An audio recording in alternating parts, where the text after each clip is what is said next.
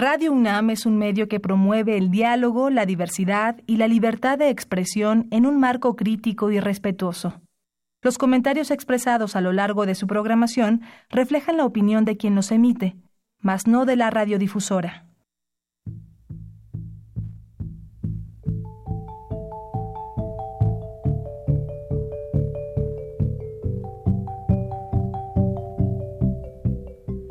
Radio Universidad Nacional y la Facultad de Economía presentan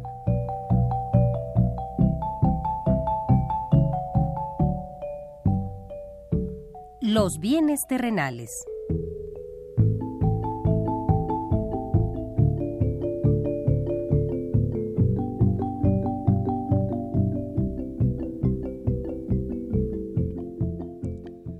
Bienvenidos a este espacio radiofónico de la Facultad de Economía de la UNAM.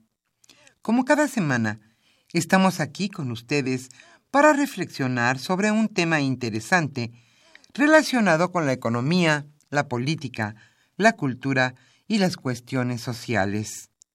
En nuestra mesa de análisis participan destacados especialistas, quienes nos acompañan hoy en este estudio y como siempre, le invitamos a participar en este programa a través de sus llamadas telefónicas. Para nosotros es un gusto saber que usted desde su casa, desde su oficina o en el lugar donde se encuentre, se interesa en el tema que tratamos. Nuestro número 5536 8989. Repito con mucho gusto, 5536 8989.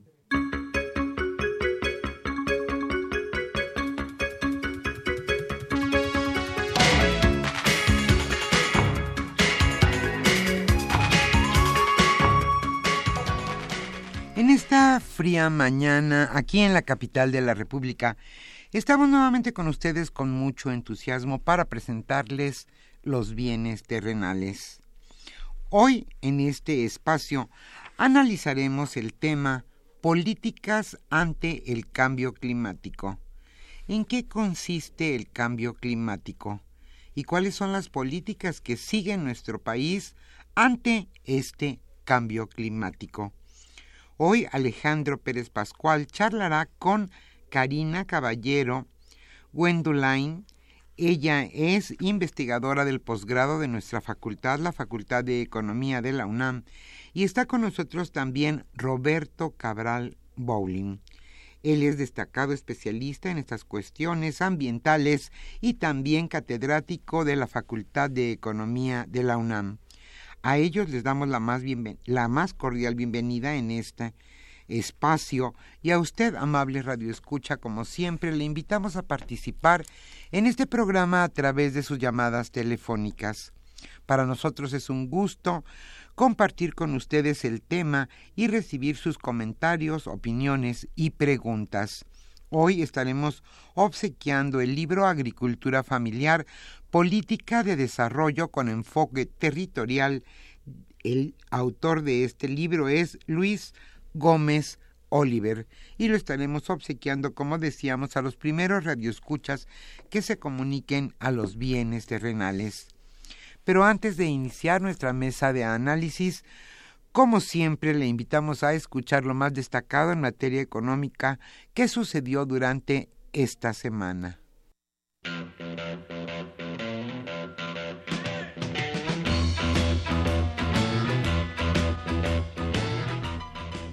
La economía durante la semana.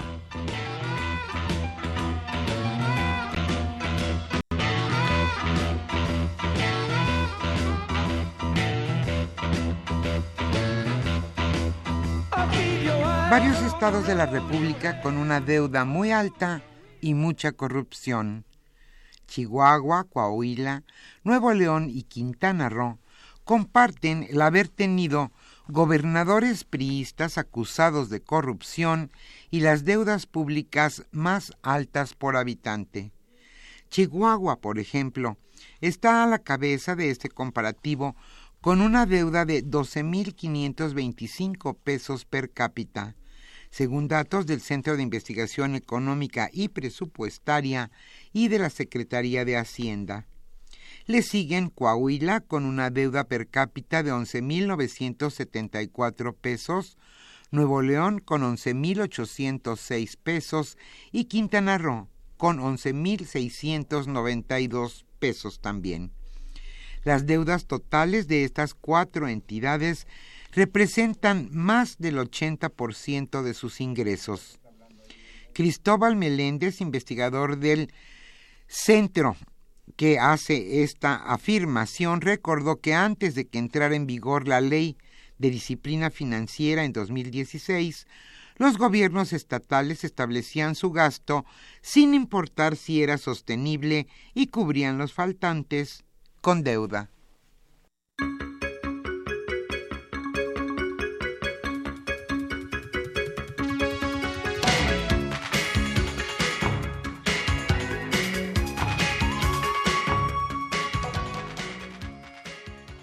Dos aumentos en el mes de enero para el TUA.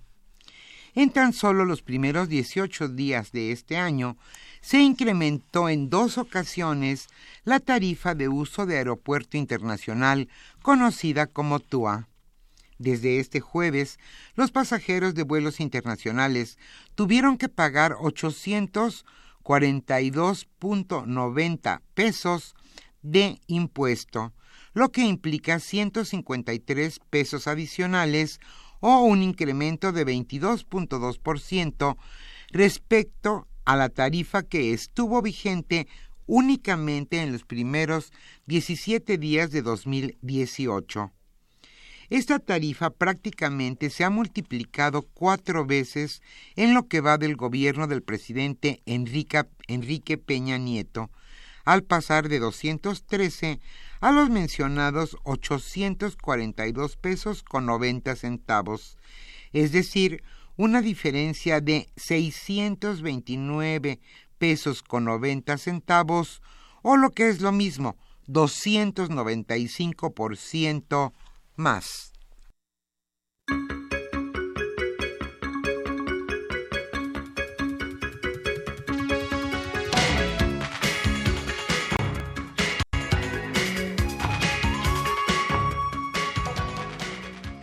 Consecuencias de la reforma energética. Las tarifas eléctricas, al igual que el gas, la gasolina y demás energéticos, sigue subiendo. Con base en la nueva metodología emitida por la Comisión Reguladora de Energía, las tarifas eléctricas para usuarios del sector industria y comercio se elevaron 4.3% durante diciembre y ya se reflejaron en los recibos que llegaron en el presente mes. En entrevista con el periódico Reforma, Oliver Flores, titular de la Unidad de Electricidad, explicó que con la nueva metodología las tarifas ya no se determinan por el índice de precios de combustibles y la inflación. Ahora están determinados por una larga lista de costos. Citó, por ejemplo, lo que cuesta la generación a lo largo del país, de la transportación a través de vías de transmisión y distribución, de la comercialización para que el cliente que la reciba la tenga donde la consumirá. Obvio. Además, está el de operación del suministrador y del operador independiente del mercado y los productos asociados. Y por si esto no fuera poco, también este nuevo costo tiene variaciones temporales, porque, según ellos, no es lo mismo consumir en verano que en invierno, ni es lo mismo un hogar que una gran empresa, o un usuario conectado a una red de transmisión que uno conectado a una red de distribución. Tampoco es lo mismo, dijo, el tiempo y la hora en que se consume.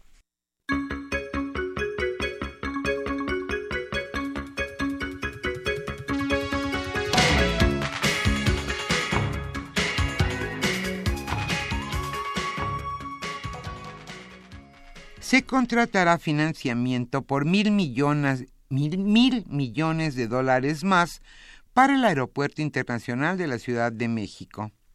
con el fin de garantizar la construcción de la primera etapa del nuevo Aeropuerto Internacional de la Ciudad de México hasta 2020, el gobierno federal contratará un financiamiento por mil millones de dólares. Esto lo dijo el titular de la Secretaría de Comunicaciones y Transportes, Gerardo Ruiz Esparza. El funcionario dijo que en dos meses se contratará dicho financiamiento y adelantó que la Secretaría de Hacienda y Crédito Público ya tiene preparado lo necesario para que se haga, aunque solo resta una autorización menor para concretarlo. También recordó que se han contratado bonos verdes para el financiamiento del Aeropuerto Internacional de la Ciudad de México por un monto de seis, mil millones de dólares, por lo que con este nuevo tramo sumarán siete mil millones de dólares para el financiamiento de un aeropuerto de que para a quienes servirá y quienes lo usarán, nada más de financiamiento ya van siete mil millones de dólares.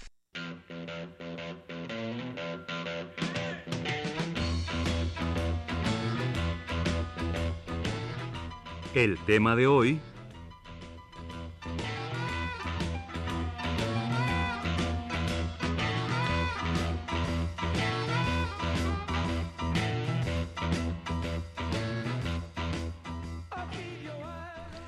Como decíamos al inicio de este programa, hoy hablaremos sobre las políticas ante el cambio climático.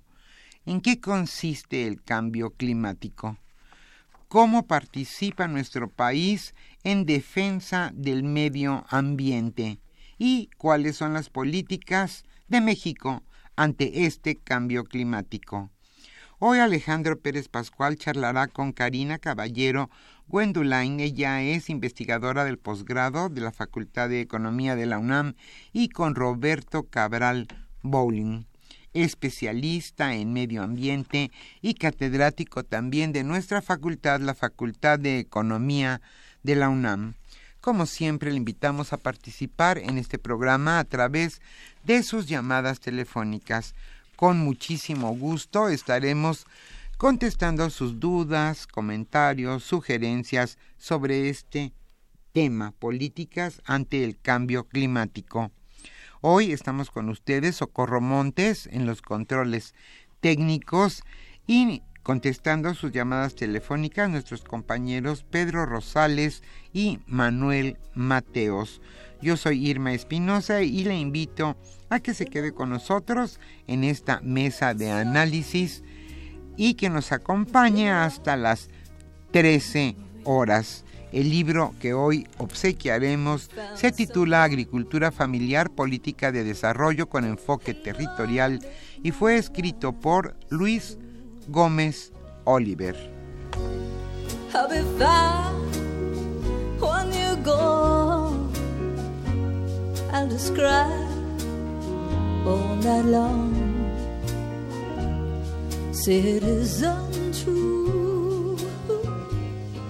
And gonna make my brown eyes blue.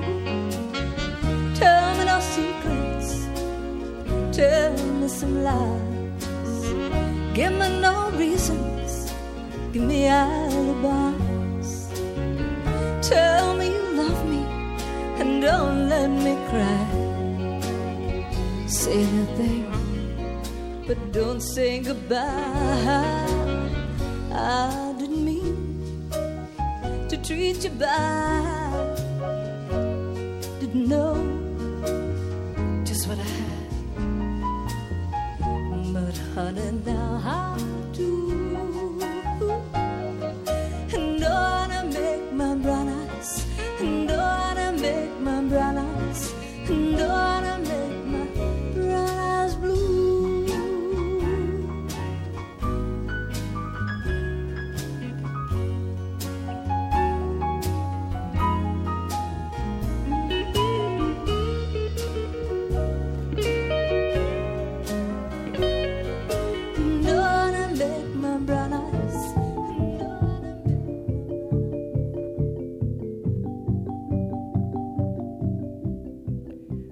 escucha los bienes terrenales. Nos interesa conocer su opinión. Le invitamos a comunicarse a este programa al teléfono 5536 89 89. Repetimos con mucho gusto, 5536 89 89.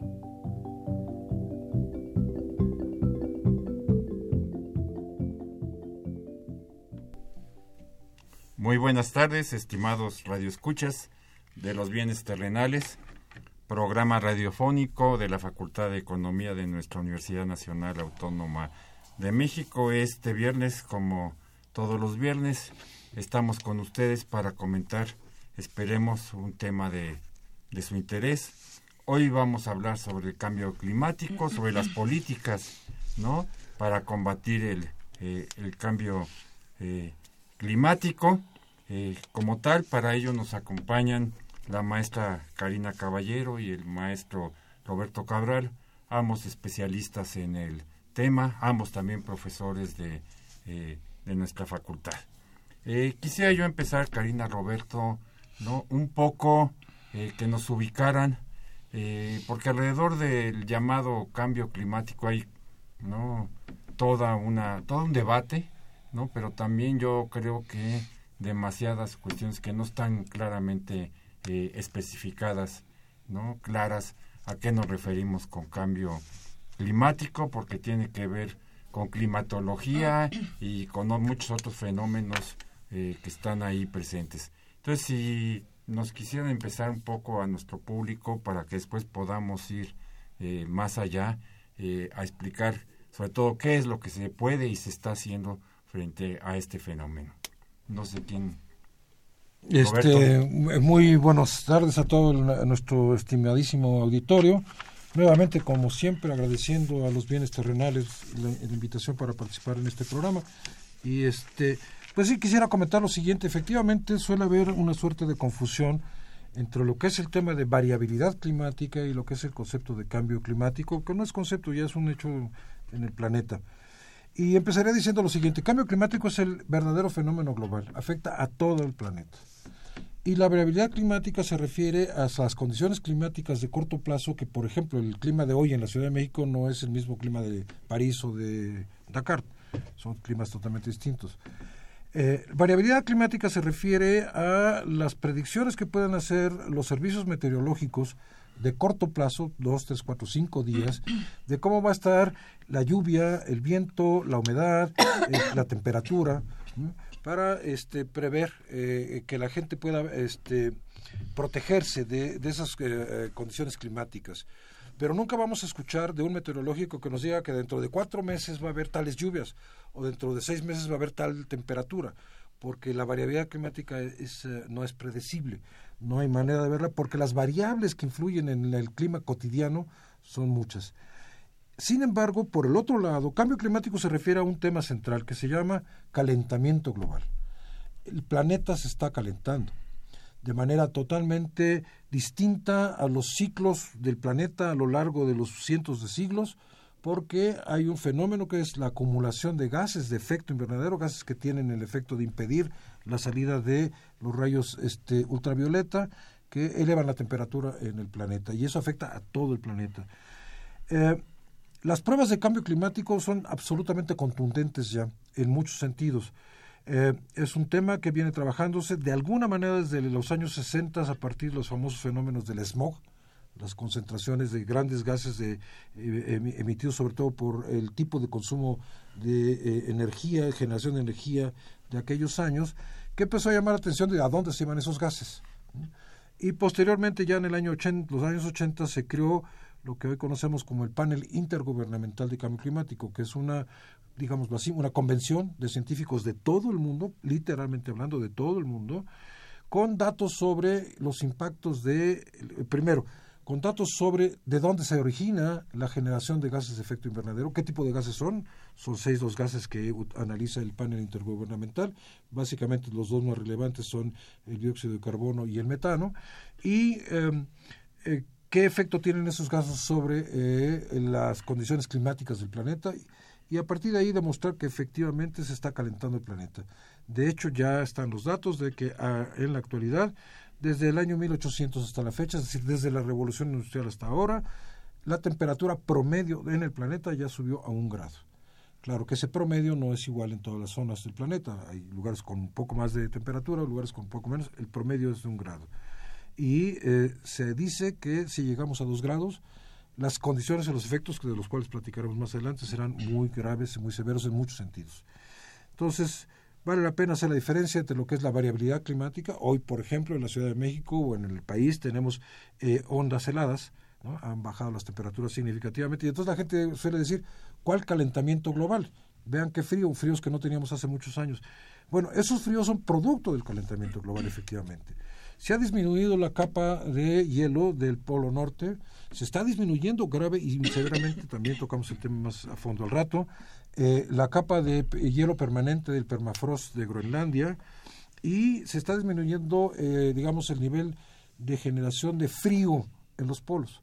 Esa generación de frío expulsa, el calor que está ahí expulsa el frío del polo hacia el eh, ecuador del planeta y eso es lo que está generando las famosas eh, ondas gélidas que estamos ahora sufriendo, las tormentas gélidas, la que acaba de sufrir eh, Nueva York, la megatormenta gélida de hace 15 días, es precisamente producto del cambio climático. Pero tú nos decías ahora que en 200 años o más de 200 años hemos aumentado en promedio un 1%. 1%.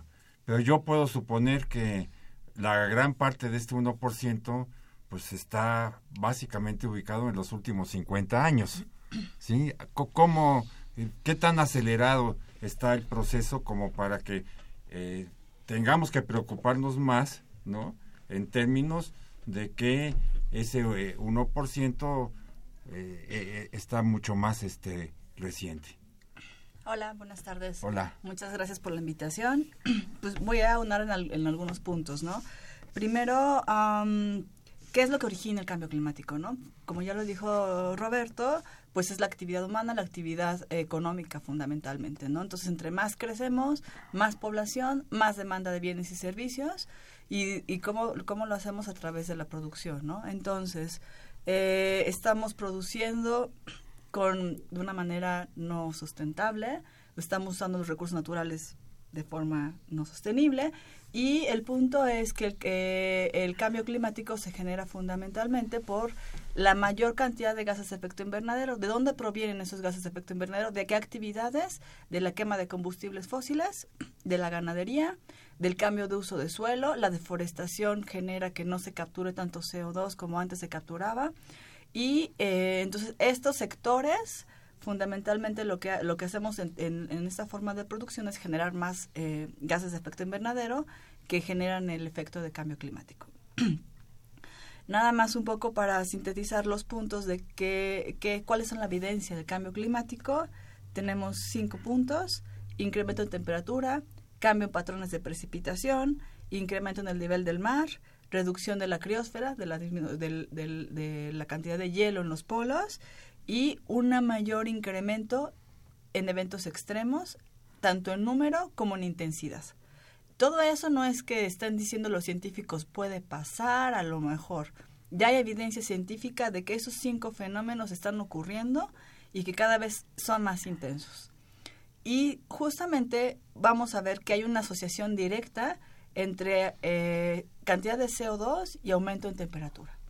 Y además eso lo vamos a ver que cada vez estamos creciendo más y las emisiones no están siendo, lo que buscaríamos es que tuviéramos un, un crecimiento económico sostenible en el que podríamos ver algo que se llama desacoplamiento, que es crecemos económicamente y el crecimiento de emisiones es menor que el crecimiento económico, ¿no? Porque no eh, buscamos que no, no crecer, lo que buscamos es crecer de forma más sostenible, usar mejor, eh, por ejemplo, fundamentalmente los recursos eh, fósiles, ¿no?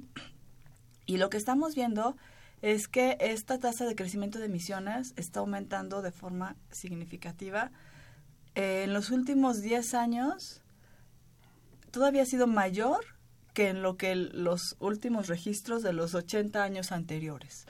Entonces estamos como en una situación realmente mm, de preocupación porque no se está observando que eh, la reducción de emisiones a nivel global, estoy hablando a nivel global porque esto es muy diferenciado en cada uno de los países, porque cada país tiene diferentes compromisos de reducción de emisiones, tiene diferentes políticas. Muchos países lo están logrando muy bien, por ejemplo, Costa Rica, Alemania o los países nórdicos que están trabajando políticas para reducción de emisiones muy importantes. En cambio, otros países que seguimos eh, aumentando